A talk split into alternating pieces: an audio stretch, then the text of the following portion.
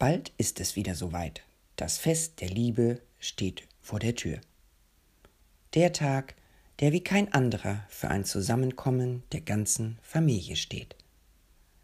Der Tag, der es sogar im Irrsinn des Ersten Weltkriegs vermochte, dass für einen Abend die Waffen schwiegen und über Schützengräben hinweg Weihnachtslieder widerhallten statt Kanonendonner.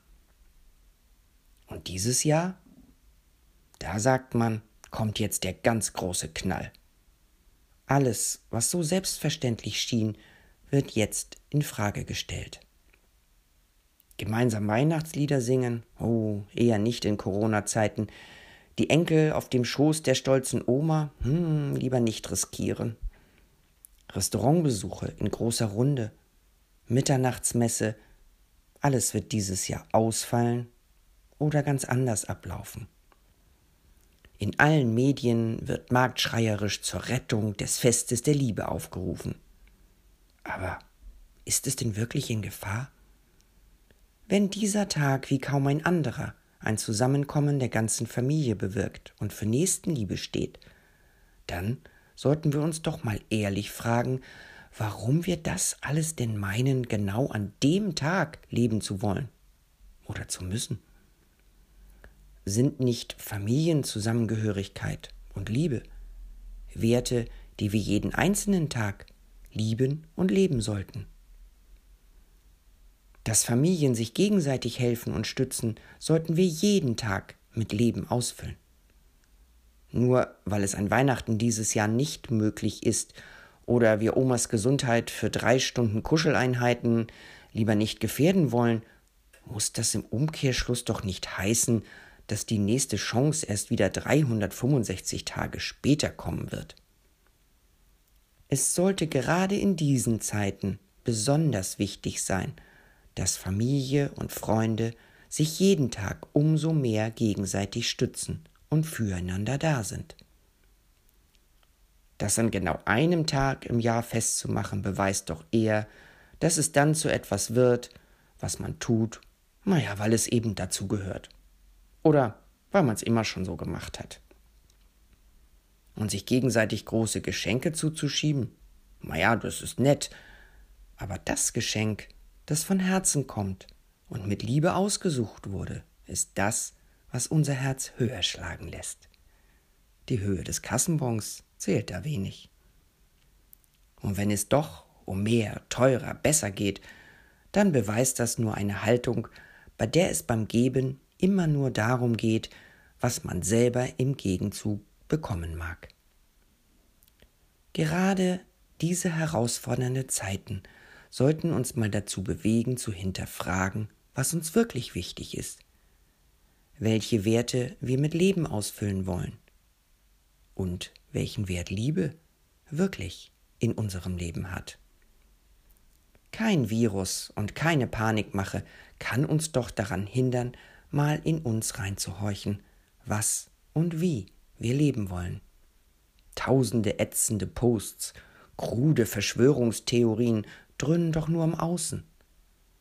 Was wir wirklich in uns aufnehmen, entscheiden wir immer noch selber. Und gerade weil dies alles häufig zur Verunsicherung vieler beiträgt, sollten wir dadurch nicht eine Angst wachsen lassen, die die Realität mehr und mehr ausblendet und nur ein diffuses Gefühl der Unsicherheit erstarken lässt. Wenn wir für uns die Entscheidung treffen, dass die Liebe zu Familie und Freunden und auch zu uns selber einen hohen Wert darstellt, dann sollten wir auch genau das jeden einzelnen Tag mit Leben erfüllen. Und kein Virus der Abgrenzung und der egoistischen Denke sollte uns davon abhalten können.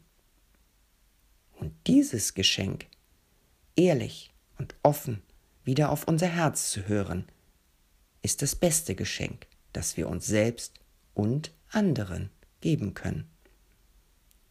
Das Fest der Liebe vermag so nicht auszufallen, sondern darf jeden einzelnen Tag gefeiert und wertgeschätzt werden.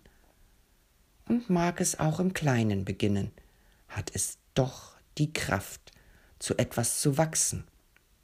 das die Kraft hat, als einzige Waffe wirkungsvoll gegen jeden Virus, jede Isolation und jede Angst zu wirken.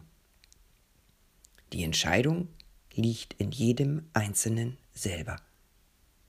Beginne bei dir, lerne wieder, dich selbst zu lieben und trage Liebe hinaus statt Hass. Teile statt Horte für dich. Finde Wege der Begegnung und überbrücke die Isolation. Grenze nicht aus, sondern baue neue Brücken. Glaube nicht ungefragt, sondern hinterfrage klug. Richte dich nicht danach, wie andere dich sehen, sondern beachte, was du in dir siehst. Überlass nicht deinem Kopf die Entscheidung, sondern folge wieder dem Kompass deines Herzens.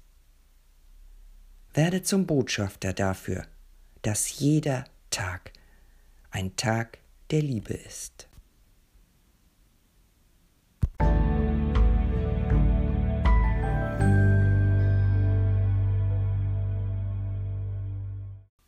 In diesem Sinne wünsche ich dir, dass du wirklich hinzuhören vermagst und in all dem lauten Getöse der marktschreierischen Nachrichten auf die Stimme zu hören vermagst, die als einzige wirklich zählt, die deines Herzens.